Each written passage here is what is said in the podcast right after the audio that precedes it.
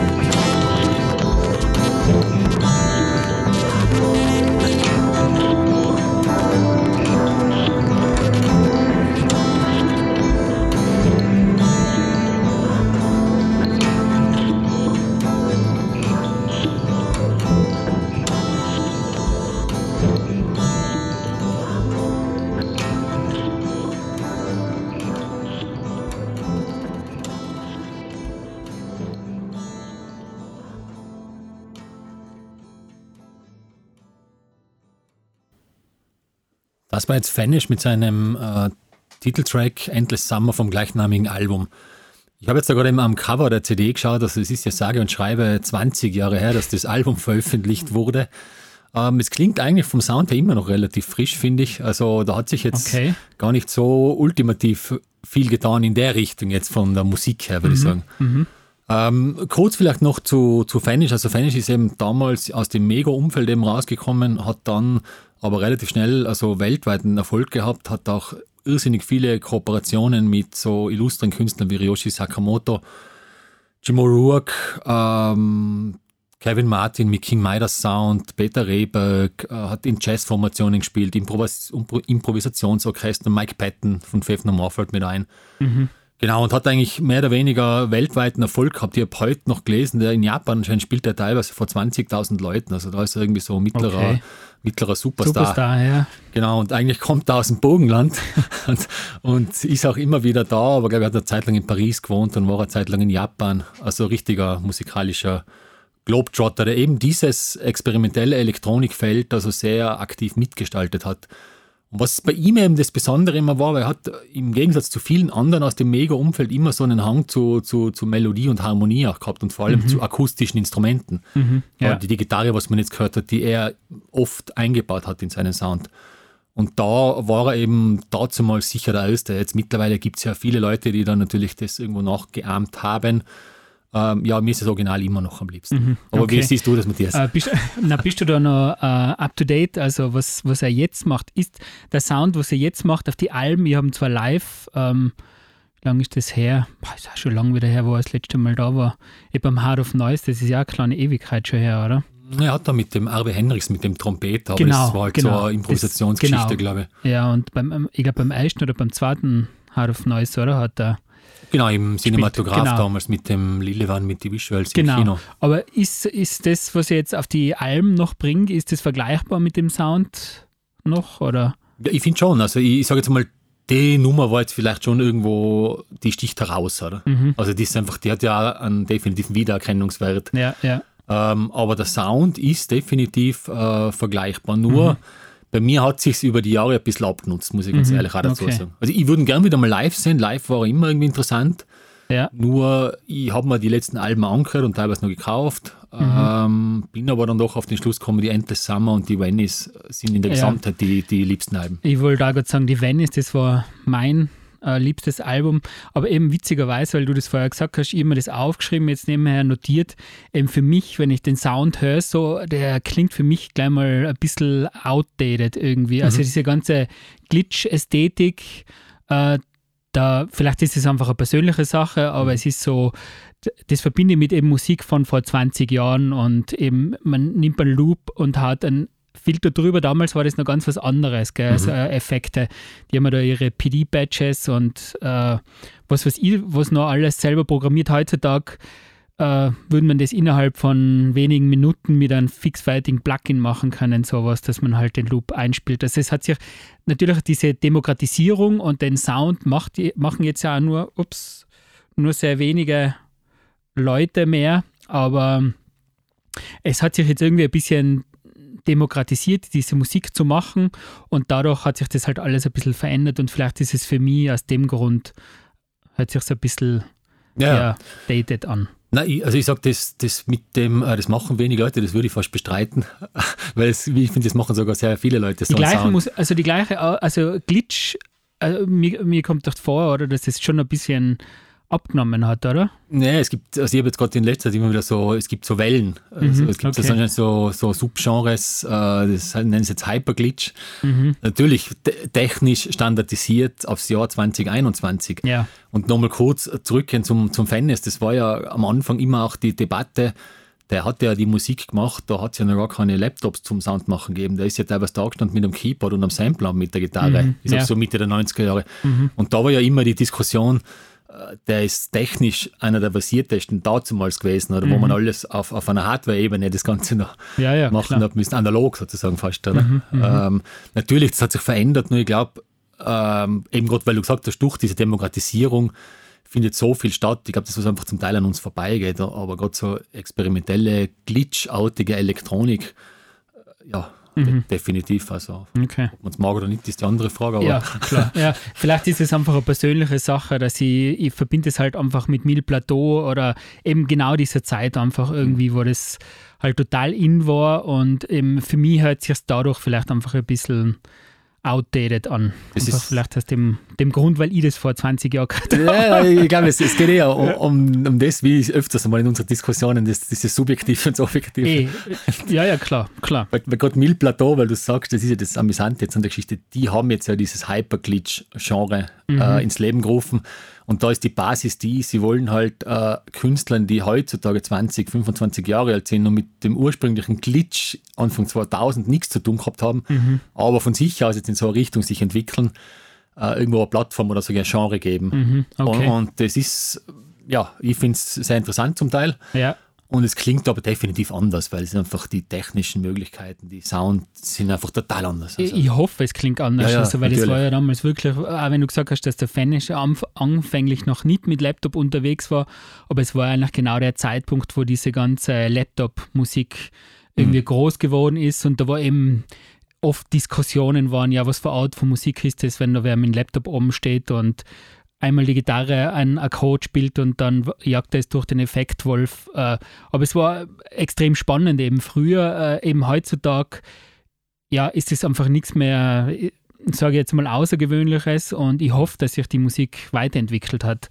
Ja, das also das definitiv. ist, weil natürlich die Musik treibt oder die Technik treibt immer die Musik an auf gewisse Art und Weise und früher war das extrem kompliziert, sowas zu machen und Mhm. heutzutage ist es sicher einfacher und darum denke ich mir, dass sich die Musik auch verändert hat zum, zur Vergangenheit. Aber das muss ich mir mal anhören. Ich habe gehört, das Mil Plateau Label gibt es wieder, oder? Also ja, nein, die sind jetzt also auf Online-Basis sind sie wieder aktiv, vor allem auf Bandcamp machen sie viel, Mhm, okay. veröffentlichen sogar ein, zwei Sachen im Monat. Äh, Ja. Sogar das Force Inc., den Ableger, gibt es wieder. Ja, Ähm, ja, die haben sich halt auch fürs 2020 und nachfolgende Jahre wieder aufgestellt, Mhm. weil das ursprüngliche, das war ja ziemlich eine große Firma zu gewissen Zeiten. Also so das, denke ich mir, ja. Das war Inc., riesig eigentlich, ja. Äh, Position Chrome war da noch dabei, oder? Und Ja. Mil Plateau. Dann sind sie in Konkurs gegangen, so wie Mega halt damals auch. ja, ja. Und jetzt haben sie sich alle online über so gewisse Liebhaberkreise mit kleineren Auflagen, ja, haben sie, glaube ich, alle ein Standbein gefunden oder eine Nische, ja. Die was teilweise gar nicht so klein ist, weil ich verfolge das ein bisschen und da sind teilweise wirklich also ein paar hunderte oder auch tausende Leute, die was sich schon sehr sperrigen und experimentellen Sound kaufen. Weil das, sage ich, sieht man ja dann auch. Ähm, ja, aber der Zugang ist unendlich und ja, gewisse neue Strategien müssen sich halt die Labels überlegen, wie Ja, sie. Sachen an den Mann Denke ich bringen. mal, ja. Ja, okay, dann werden wir vielleicht weitermachen äh, mit meinem nächsten Track. Ähm, ich habe mir gedacht, ich bleibe jetzt auch in der elektronischen Musik, bei der elektronischen Musik und ich möcht- möchte gerne ähm, einen Track spielen von Dorian Concept, aka Oliver Johnson ist es, aus Wien. Der hat äh, sogar mit mir studiert eine Zeit lang, also ein Semester unter mir, aber ich den relativ gut gekannt und der ist dann relativ kometartig aufgestiegen und hat dann sein Album äh, Joint Ends, äh, von dem ich dann jetzt einen Track spielen werde, auf Ninja Tune veröffentlicht. Ninja Tune, wer es nicht weiß, ist eigentlich eines der größten Labels im, in der elektronischen Musik, schon seit vielen, vielen Jahren, wenn man, wenn man das so sagen darf, oder? Würde ich jetzt mal sagen. Ja, das kann man sicher so sagen. Ich glaube, das ist sogar Partyside-Umfeld. Äh, mir fällt der Herbalizer und solche Sachen Genau, ein. genau. England, 90er Jahre, glaube ich, hat es die schon gegeben. Genau, und ähm, ich würde jetzt mal sagen, äh, ich spiele den Track und wir quatschen nachher drüber.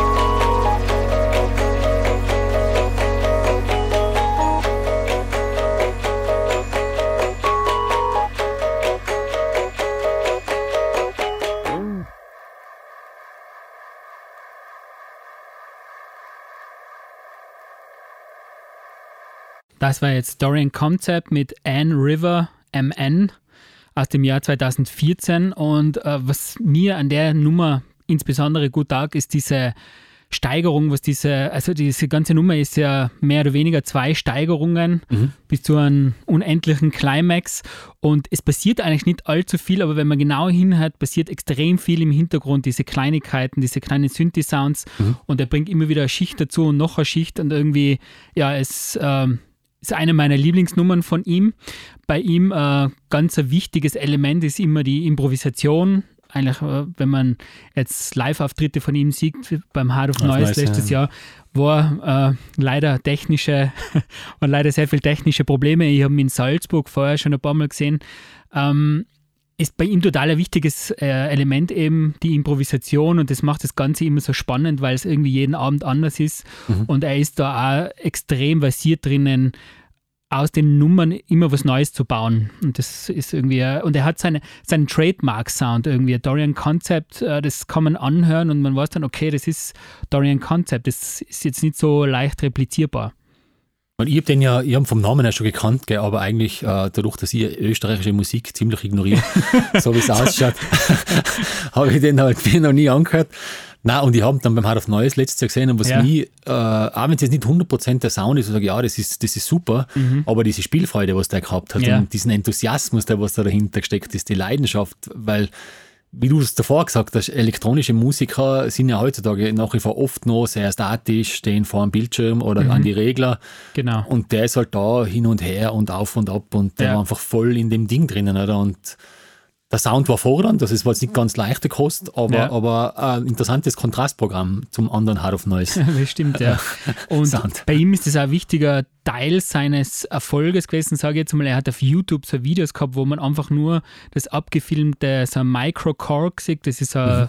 Mini-Keyboard und wo er drauf rum improvisiert und hat Millionen von Klicks hat er da gesammelt, weil es ist wirklich faszinierend, was der rausholen kann, dass man da nicht nur einen Sound einstellt und dann spielt man mit dem, mhm. sondern er verändert den, während er spielt und spielt andere Batches und also es ist faszinierend, kann man sich auch mal anschauen auf, auf YouTube, gibt es genügend Improvisationsvideos von ihm. Aber ist es jetzt so, der, ich meine, technisch begabt muss er ja sein, ja. demnach, oder? Ähm, ist das dann viel intuitiv, glaubst du, was der macht? Oder ist das einfach so, dass er das schon im Kopf hat, was er da machen will? Oder ist das einfach aus, einem, aus einer Gefühlslage aus, dass er das dann so entwickelt vor Ort? Oder also wie? er kennt die Geräte sehr gut, aber es gibt äh, zum Beispiel auch von FM4 so ein Akustikkonzert, wo er nur Klavier spielt. Mhm. Also das ist jetzt nicht nur, ähm, sage ich, herumspielen, sondern er hat sicher ein Konzept, eine gewisse Idee dahinter, aber er wird es halt dementsprechend eben wie bei einer klassischen Jazz-Improvisation mhm der Stimmung äh, der Situation anpassen. Ja, aber klarerweise mit dem, mit dem Know-how. Genau. Dem technischen. Den, den, braucht man. Das ist das gleiche, wie wenn ich am Klavier improvisieren will. Mhm. Natürlich kann ich mich hinsetzen und einfach ein paar Tasten spielen, aber wenn jemand gut improvisiert, dann beherrscht das Instrument und hat es so verinnerlicht, dass er dann eigentlich auf der Stelle dann was schaffen kann, mhm. das was nach was klingt irgendwie. Ja, das ist ja bei, wie du gesagt hast, bei guten Jazz-Improvisations-Sessions, ja. äh, da hat man ja einen Unterschied, aber genau. wenn es kein Experte ist. Ja.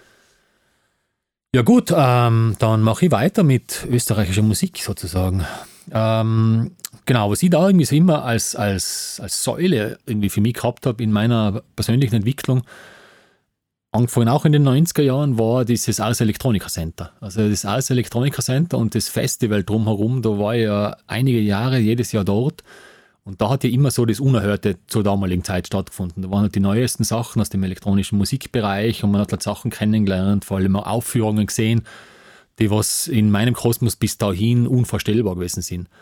Und da ist eben ein österreichisches, äh, ich sage mal, ein Duo, äh, war da herausragend. Ist es nach wie vor für mich und das ist eben Granular Synthesis. Das also sind zwei Herren, die jetzt ganz klassische Künstler eigentlich sind, die was eigentlich äh, keine klassischen CDs veröffentlichen und auch äh, hauptsächlich über, über massiv körperlich erfahrbare Live-Performances leben. Also das muss man sich so vorstellen, man ist in einem riesen Raum, Saal, äh, keine Ahnung, der Saal ist 10 Meter hoch und die haben dann die ganze Front 20 Meter lang mit vier Leinwänden bespielt, wo sich halt staccato-artig mit Blitzlichtgewitter irgendwelche Gesichtszüge verändern und dazu halt ja, massive Frequenzen, massiver Sound, ähm, alles am Grenzbereich des Erträglichen. Also, so wie wir in der ersten Vorstellungssendung haben wir ja damals über Pansonic, glaube ich, gesprochen. Ja. Pansonic war so ein bisschen das Popmodell vielleicht von Granular Synthesis, weil die haben das dann halt, keine Ahnung, da war eine Performance eine Stunde, Ja. äh, ohne jetzt so in irgendein Liedformat äh, abzudriften. Jetzt ist es so, von Granular Synthesis gibt es, wie gesagt, keine Aufnahmen und das wird dem Ganzen auch gar nicht gerecht werden. Also wenn man da jetzt äh, einen Track von denen spielt, äh, audiomäßig dargegeben, das macht keinen Sinn. Also das, weil man muss einfach das Gesamtkonzept erleben. Jetzt habe ich überlegt und ich habe da lustigerweise äh, von einem Künstler, der hat sich Gogo genannt, der heißt Georg Bernhard Gogo, ist aus Wien und da habe ich mir damals äh, 1998 über dieses Mego-Label eben so eine CD gekauft. Das ist eine selber gebrannte CD, recht äh, spartanisch gemacht. Und der macht eben so einen ähnlichen Sound, weil ich habe mir gedacht, okay, mach irgendwas, was vielleicht ein bisschen körperlich erfahrbar ist, dass man halt das Granular Synthesis ein bisschen vermitteln kann. Genau. Und äh, das ist im Prinzip eine CD, da sind 15 Tracks drauf, also da geht es um ganz einfache Frequenzen und Klangwellenerzeugung. Er hat es dann äh, so benannt, das, das würde ich jetzt gerne ganz kurz vorlesen. Uh, there are many ways to enjoy this music. One of them is to sit in a comfortable chair wearing nice stereo headphones that are capable of reproducing frequencies from 22 kilohertz down to 15 hertz with eyes closed. Notice that the sound contains subtonal vibrations on various carrier waves that stimulate, destimulate your brain waves. Another way is to play the record with a powerful amplifier in a big room or hall. Walk around, hear and feel complex sounds that were designed to change intensity when you change your position. Of course, there are many other ways. Left to be discovered by you. Love. Ja, Sehr wissenschaftlich. so sieht es der Herr aus Wien. Äh, und jetzt hören wir uns einfach mal den Track an, der nennt sich da Hypnotics.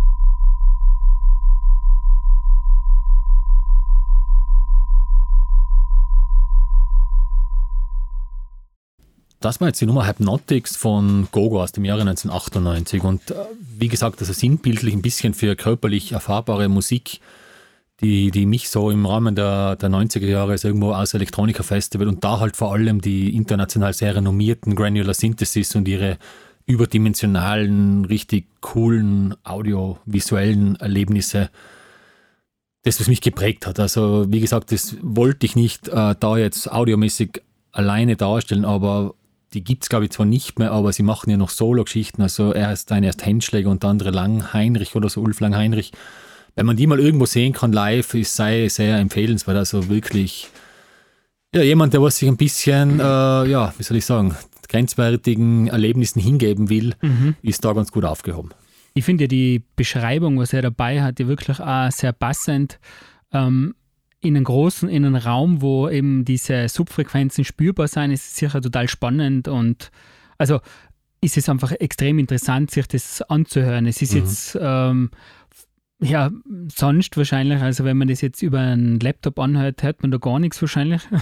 ich hoffe, ihr habt alle Kopfhörer auf oder wenigstens eine halbwegs so gute Anlage. Aber es ist natürlich ein sehr, ähm, ja, es ist einfach experimentelle Musik, da wo es halt nicht um das geht, einen guten Song zu machen oder unter, für Unterhaltung zu sorgen, sondern da geht's, es sind einfach andere Interessen da, oder? Vielleicht kann man es auf das runterbrechen. Ja, genau, Klangforschung, glaube ich. Äh, wie gesagt, immer Erlebnisse erforschen und wie du sagst, also in der Halle, da weiß man ja auch, wenn man sich von einem Ende der Halle ins andere bewegt, dann kann das oft ganz anderes Erlebnis sein. Durch die mhm. Entfernung, durch die Höhen, durch die Tiefen. Ja, äh, Klangforschung, würde ich sagen. Ja, Bringt genau, gut auf den Punkt. das stimmt. Mir an einen Ryoshi Keda irgendwie erinnert, genau. teilweise. Also das, was ich auch noch, also der hat auch so in diese Richtung, der war vielleicht noch ein bisschen, also das, das ist jetzt schon fast sehr wissenschaftlich rübergekommen, was da passiert ähm, beim Ryoshi Keda. Es hat ja doch Rhythmus gehabt und, und das war jetzt da ja sehr reduziert oder eigentlich kein wahrnehmbarer, klarer Rhythmus mehr da gewesen. Genau, wobei, also Ryoshi Keda macht ja, glaube ich, ausschließlich den Sound auf wissenschaftlicher Basis. Mhm. Also das ist zwar dann im Endergebnis oft rhythmischer, genau, ja. aber die Ausgangsbasis, das Konzept, was der ja meistens dahinter hat, das habe ich oft gar nicht verstanden. Das mhm. ist sehr mathematisch und ja. äh, EDV-mäßig. Genau, aber irgendwo. trotzdem das Ergebnis ist musikalischer, sage ich jetzt einmal, ja, als für das. Mhm. Absolut. Und der ist natürlich in dem Bereich wahrscheinlich einer von den besten überhaupt. Ja. Mhm. Nach wie vor. Ja.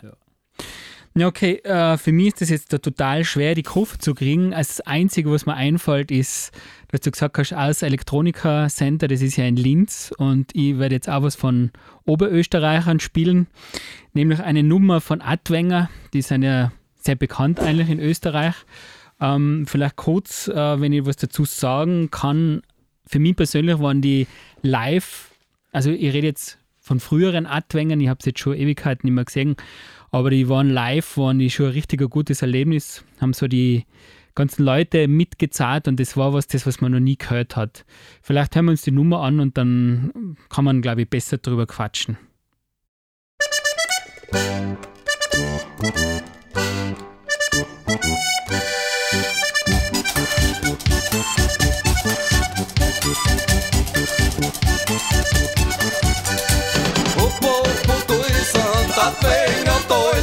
Lustige Leute, weil so gerne gefreut.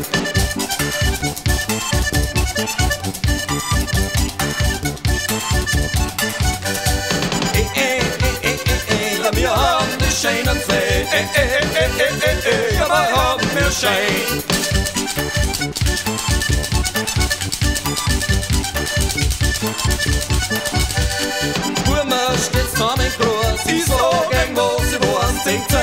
Sing, ein Pfeffer, ja, wer sagt Kakao?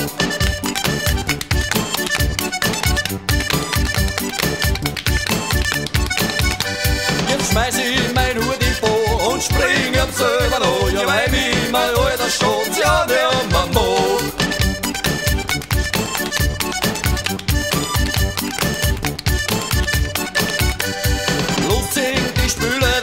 das musizier wie muss und drüber locker bei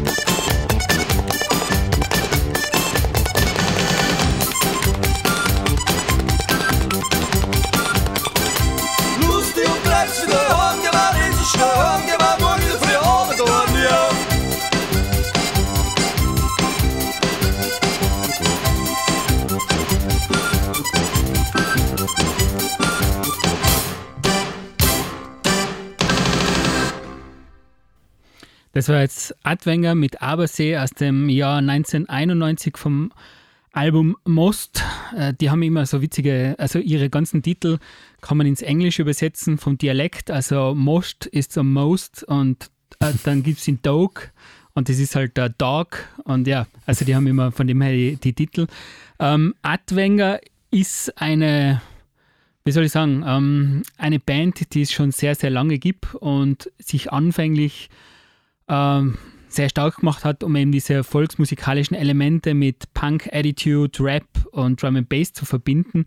Mittlerweile hat sich das alles ein bisschen geändert. Es ist noch mehr in Richtung elektronische Musik gegangen. Mhm. Die Texte sind teilweise sehr dadaistisch angehaucht, also die jetzt nicht so einen hundertprozentig klaren, eindeutigen Sinn ergeben, aber ja, ähm, haben jetzt auch, ähm, glaube ich, gestern ein neues Album veröffentlicht, das, was ich mhm. noch nicht gehört habe aber sowas Aktuelles. Und nur die alten Sachen wollte ich nochmal dazu sagen. Äh, so ein Konzert von denen, das hat, ja, was, äh, da hat schon ein Moshpit und solche Sachen ergeben. Also da, das ist jetzt nicht nur so, wie soll ich sagen, äh, Volksmusik ein bisschen aufgepeppt, sondern da ist schon so richtig zur Sache gegangen bei denen. Mit Punk-Attitude sozusagen. Sozusagen. Okay.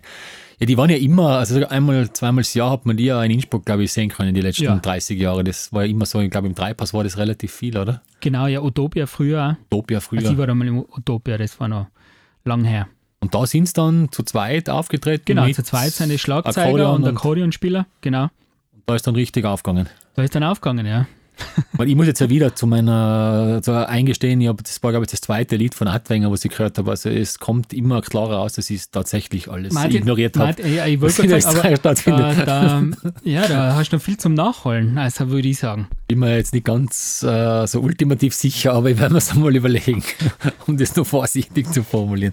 Na, ich habe schon gehört von anderen Leuten auch, dass das live, glaube ich, ganz ein, ein cooles Erlebnis ist, wenn man zu Hause jetzt so einen Sound anhören. Ja, okay, das Ja, vielleicht zu speziellen Stimmungen na, aber die neuen Alben, ja, seien äh, vielleicht ein bisschen interessanter, um daheim anzuhören. Mhm. Das kann man sagen, ja. Also da brauche ich dann nicht sieben Weißbier. Na, obwohl ich finde die alten Alben viel besser, also, äh, um okay. ehrlich zu sein. Aber äh, es ist ja egal. Ähm, jedem, dem, was es gefällt, der soll es hören und dem, was es nicht gefällt, der soll es bleiben lassen. Genau, ich, ich muss da einfach mal rein, weil ich kann ja nicht einmal sagen, ob es mir gefällt oder nicht. Das, generell ja, ja. ist es ein bisschen schwierig, jetzt zu Volks Musik angehauchte Sachen. Ja. Ich glaube, ich sollte mir es einfach mal live anschauen. Ja. Das wäre vielleicht ein einfacher Einstieg. Das stimmt, ja. Sehr gut. Ja, dann waren wir jetzt in, Öst in Oberösterreich, glaube ich, oder? Ja. Und dann bleiben wir in Oberösterreich, weil es so schön ist in Oberösterreich. Und zwar gehen wir wieder nach Linz zurück und äh, spielen was von einem Trio, das ist auch aus den 90er Jahren. Es geht jetzt zwar wieder ganz in eine andere Richtung, aber ich würde dann nochmal so sagen, Industrial Techno mit dem gewissen Etwas. Ähm, der Track heißt Embarrassment, die Gruppe heißt Wipeout und wir reden oh. danach drüber.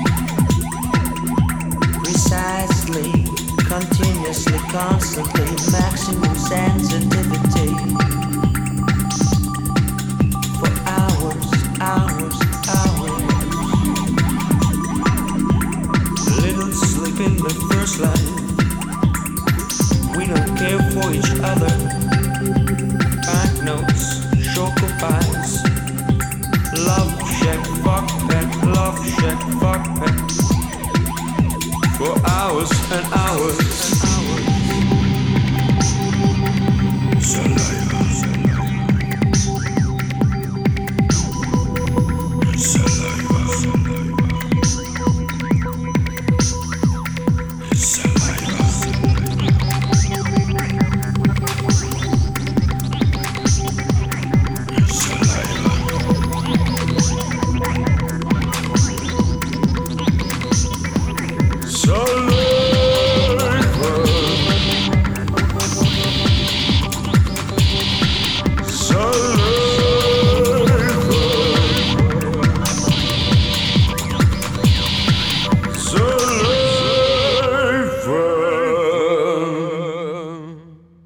Das war jetzt der Titel Embarrassment von der Linzer Truppe Wipeout.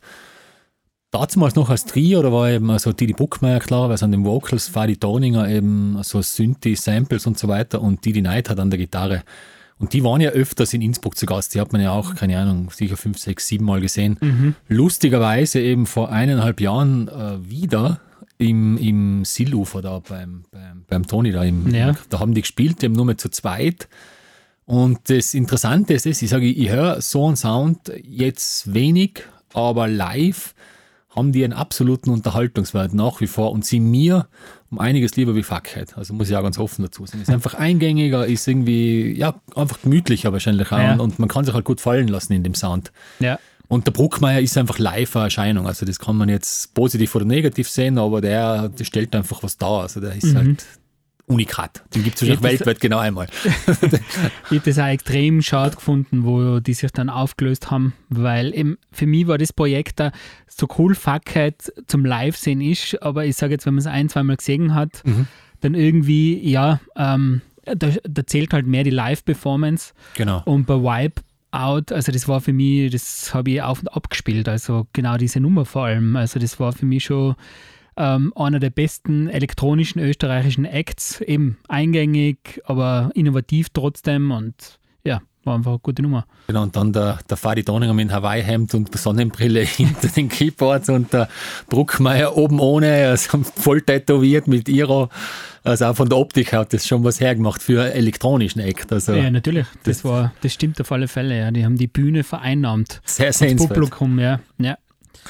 Ähm, Ja gut, dann spiele ich die nächste Nummer. Es ist jetzt äh, ein bisschen schwierig, wo ich jetzt da den Anschluss finde, weil jetzt alles, was ich jetzt noch bringe, in eine sehr andere Richtung geht.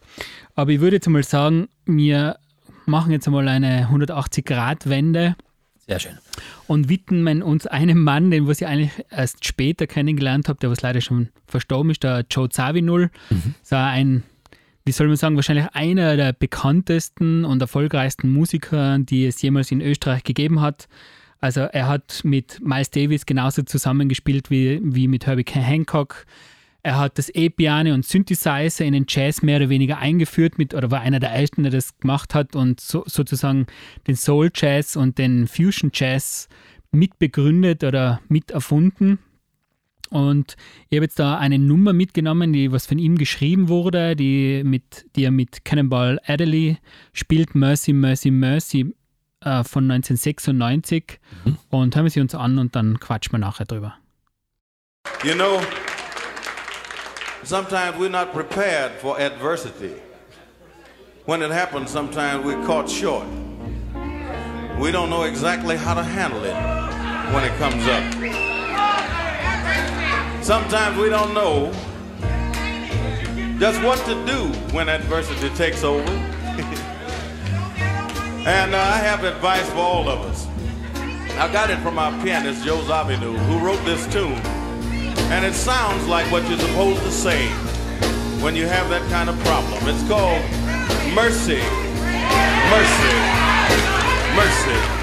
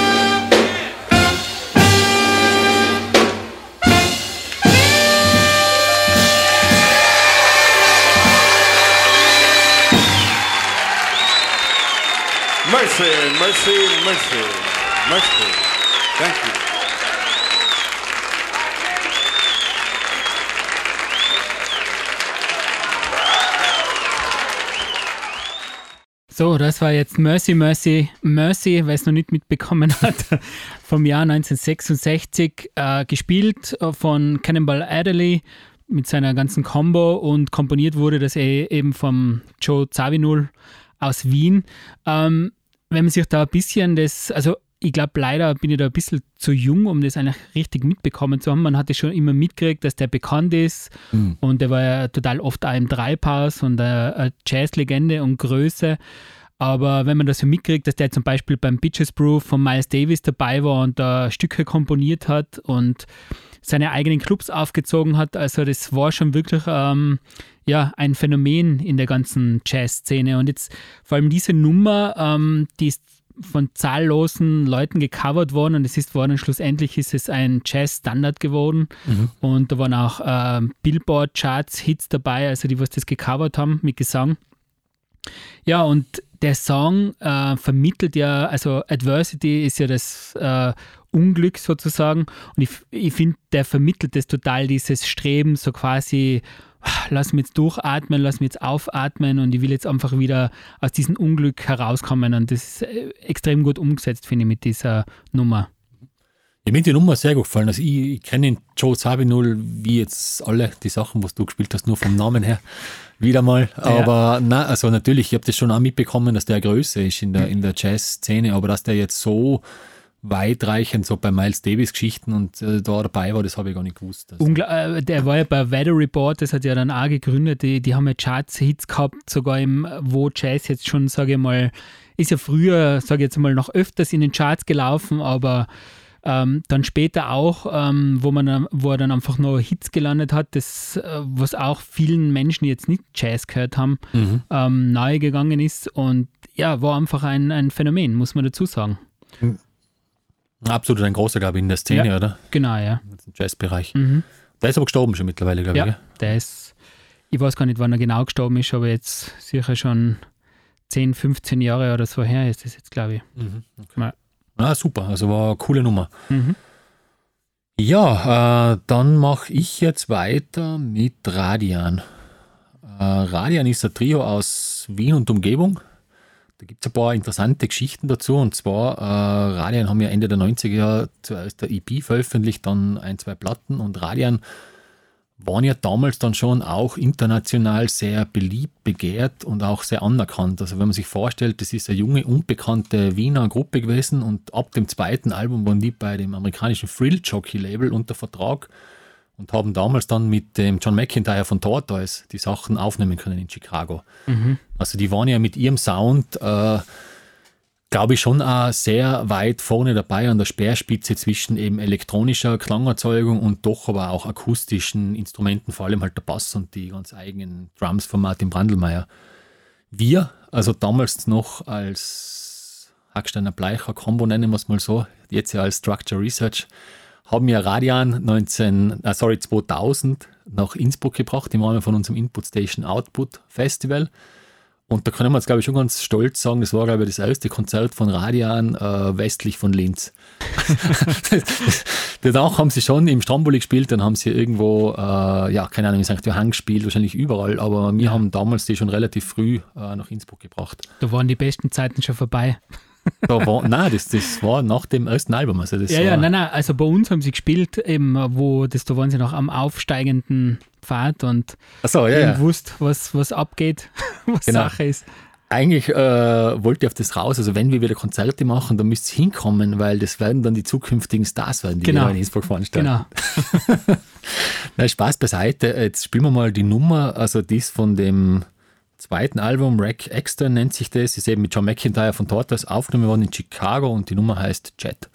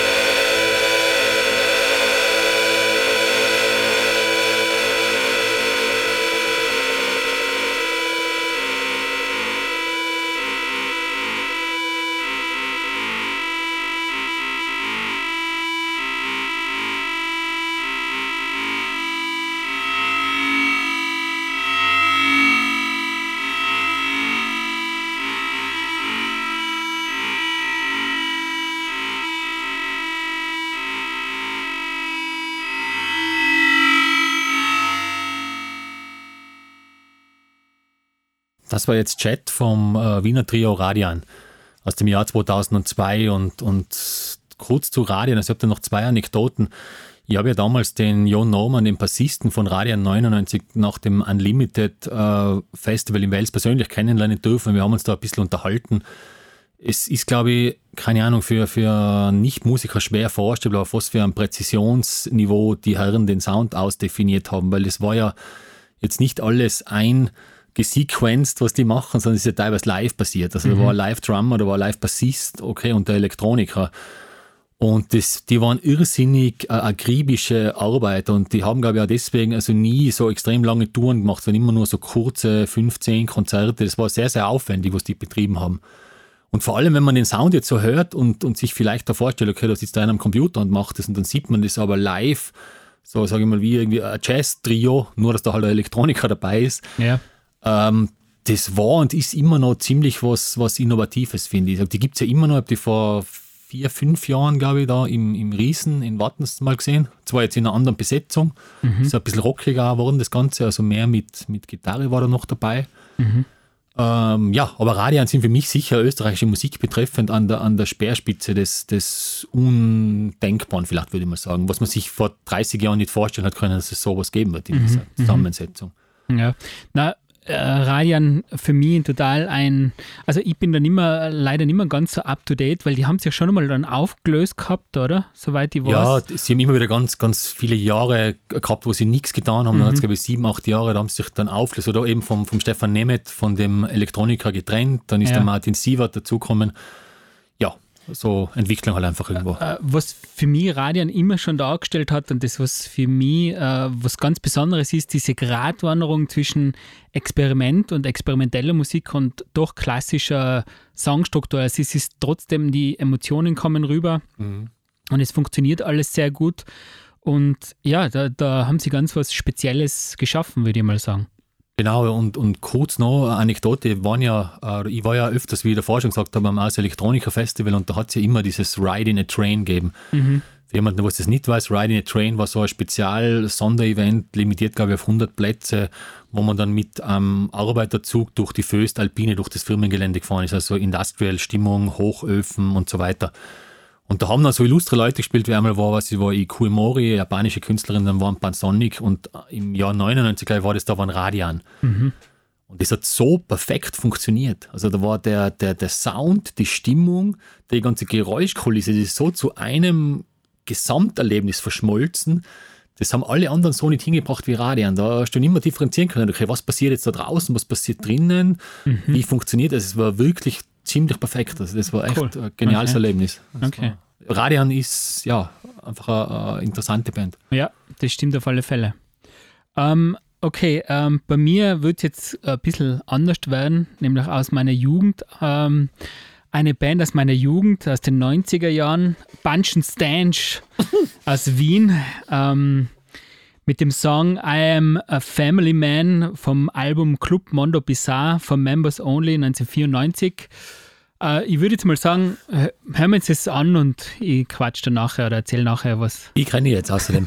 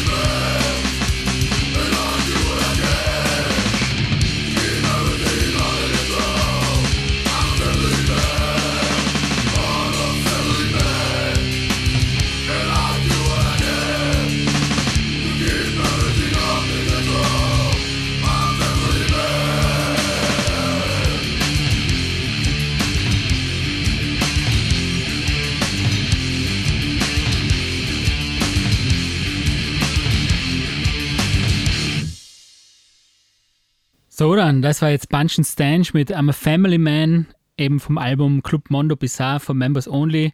1994 auf Nuclear Blast, wer sich im Metal nicht auskennt, Nuclear Blast mittlerweile das omnipräsente Label, wo alle Größen drauf erscheinen.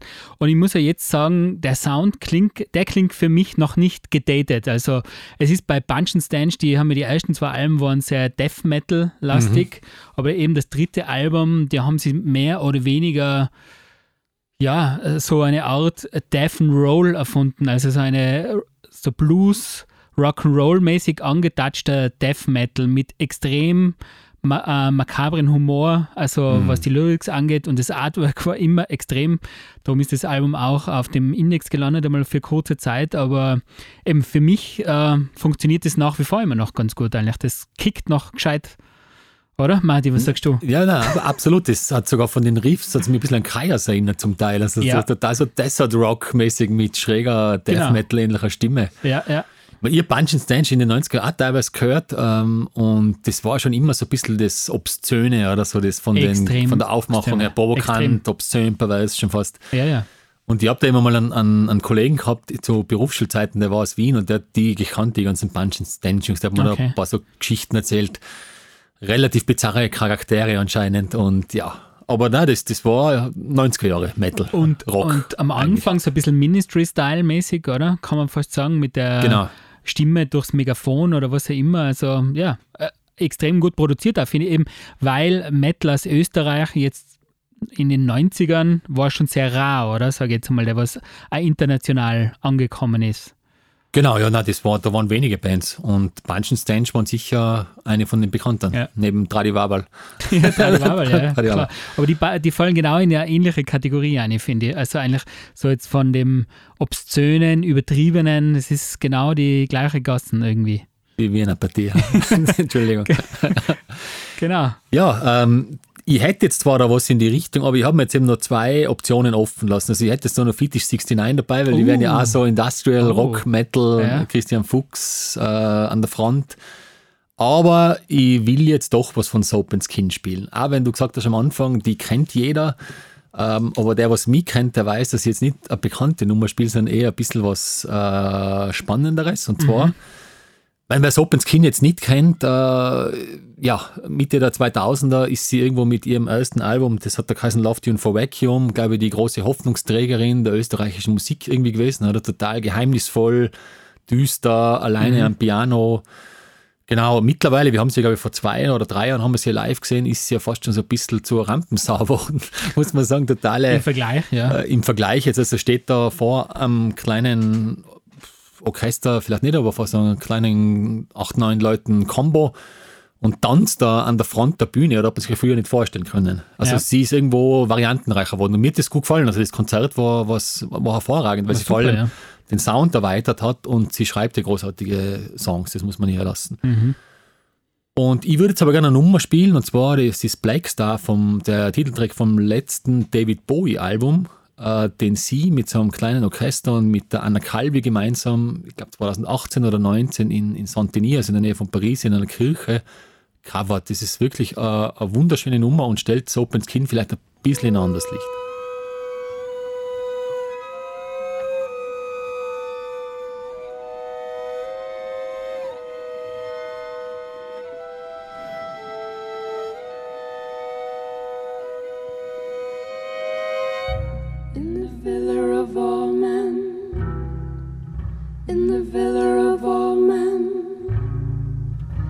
Stands a solitary candle. Ah, ah, in the center of it all, in the center of it all,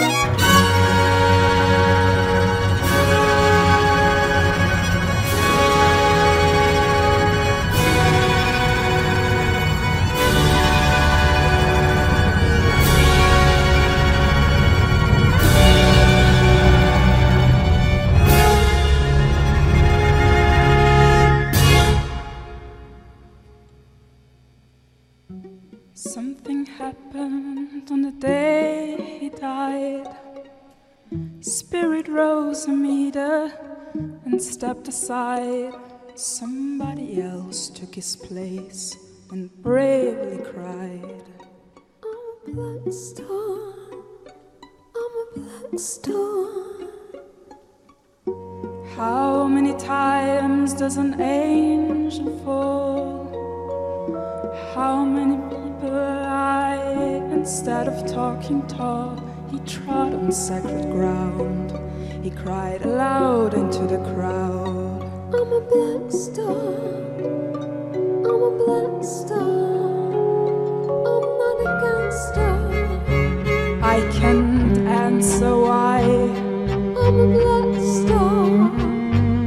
Just go with me. I'm not a film star. I'm gonna take you home. I'm a black star. Take your passport and shoes. I'm not a pop star. And your sedative boo. I'm a black star. You're a flash in the pan. I'm not a Marvel star. I'm the great I am. I'm a black star, way up, oh honey, I've got game. I see white so right, so open heart is plain. I want eagles in my daydreams, diamonds in my eyes. I'm a black star, I'm a black star. Something happened on the day he died. Spirit rose a meter and stepped aside. Somebody else took his place and bravely cried. I'm a black star. I'm a star star. I'm a black star. I can answer why, I'm not a gangster.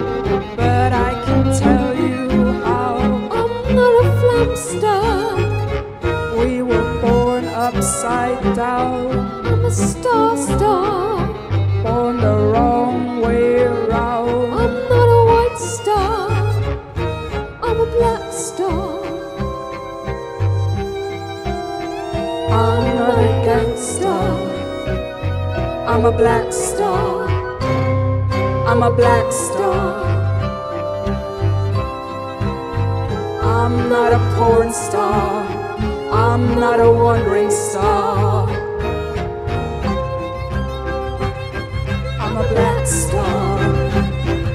A black star.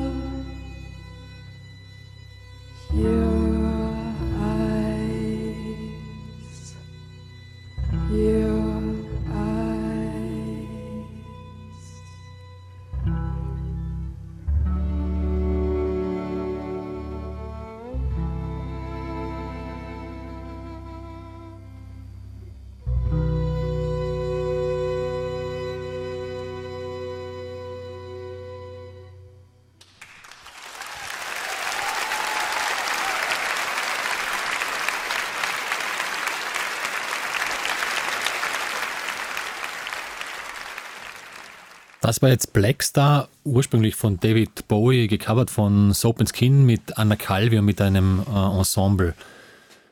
Ja, abgesehen davon, dass Black Star eines meiner Lieblingsalben von David Bowie ist, die Coverversion geht einfach unter die Haut. Und ich glaube, das ist auch eine, ein Zeichen, dass äh, Soap and Skin alias Anja Blaschk international anerkannt ist, wenn sie für so eine David Bowie Tribute-Geschichte nach Paris eingeladen wird, um da co äh, mitzusingen. Wunderschöne Nummer, äh, untermauert vielleicht Soap Skins Status in der internationalen Pop-Indie-Welt, wie auch immer man es nennen will. Ja, also das war jetzt für mich jetzt, äh, was ich da am Anfang der Sendung gesagt hat, überhaupt keine Wertigkeit, dass die eh jeder kennt und so. äh, die Nummer habe ich nicht gekannt. Extrem coole Nummer, hat man total gut gedacht. Ähm, also ja, sie ist wahrscheinlich eine der größten, die es im Moment in Österreich gibt, äh, was Musik macht. Für mich also untrennbar eigentlich rein von ihrem Stimmentimbre und auch von ihrer Aussprechart und Weise mit Nico. Genau. Ich weiß nicht, verbinde ich immer mit ihr, aber auf eine positive Art und Weise. Jetzt überhaupt nicht, dass sie das nachmacht oder wie immer, sondern einfach halt eine Erinnerung von äh, Velvet Underground, wer die Nico nicht kennt. Ähm, aber super, also super Coverversion. Es, es war, ähm, wenn ich das Black Star, wenn mir wer ges also es war jetzt ziemlich äh, das, was ich mir erwartet habe, was kommen würde. Mhm. Also ziemlich ähnlich, aber super, muss ich sagen. Genau, und ich sage, das, das Black Star, äh, jetzt kurz mal auf das Lied zurückzugehen, weil es ist ja einfach, mir jetzt, jetzt zwei, dreimal schon daran erinnert, so ein bisschen an Bohemian Rhapsody von Queen, so in der Art und Weise, wie es auf und ab wallt und wie sich so dahin entwickelt. Okay. Ja, also ganz fernab von Österreich und dadurch, dass ich ja österreichische Kunst zum Großteil ignoriere, hört euch die Black Star, die ganze Platte von David Bowie an. Wunderbares Werk. Und auch die Musik von Soap and Skin. Also, Genau. genau. Da, da schließt sich der Kreis dann wieder. Ähm, da sind wir jetzt auch schon am Ende der Sendung angelangt. Ich spiele jetzt dann nur eine Nummer. Ähm, ich wollte jetzt nur Danke sagen fürs Zuhören. Äh, ihr findet die Playlist und weitere Infos auf unterton.org.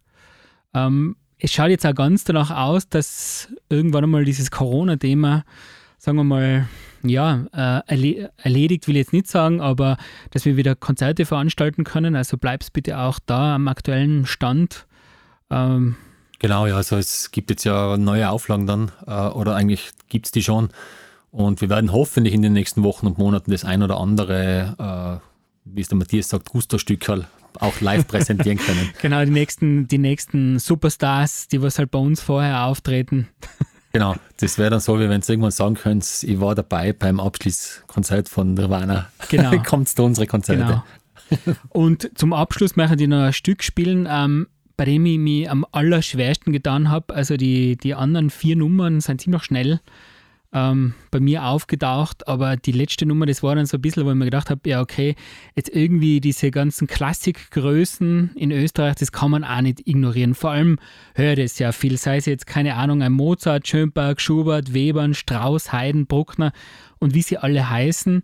Und ich habe jetzt stellvertretend dafür einen bisschen unbekannteren genommen, zu Unrecht unbekannteren, ähm, nämlich Max Steiner. Max Steiner war ein Filmkomponist aus Wien, der was irgendwann einmal dann nach Amerika ausgewandert ist. Er hat 1933 hat er die Musik für King Kong geschrieben, auch, hat auch die Musik geschrieben für, für Winde, für, vom Winde verweht und ähm, er war einer der ersten, Casablanca hat auch die Musik geschrieben. Er war einer der ersten, der äh, darauf bestanden hat, dass auch Dialog, also unter Dialog Musik läuft. Weil früher war das so, vor seinen Zeiten, dass eigentlich ähm, die Regisseure und die Filmproduzenten gedacht haben, na, äh, wenn Dialog ist, wird keine Musik gespielt, weil da würden sich die äh, Zuschauer wundern, wo kommt die Musik her. Und er hat darauf bestanden, um eben das ganze Kinoerlebnis zu intensivieren.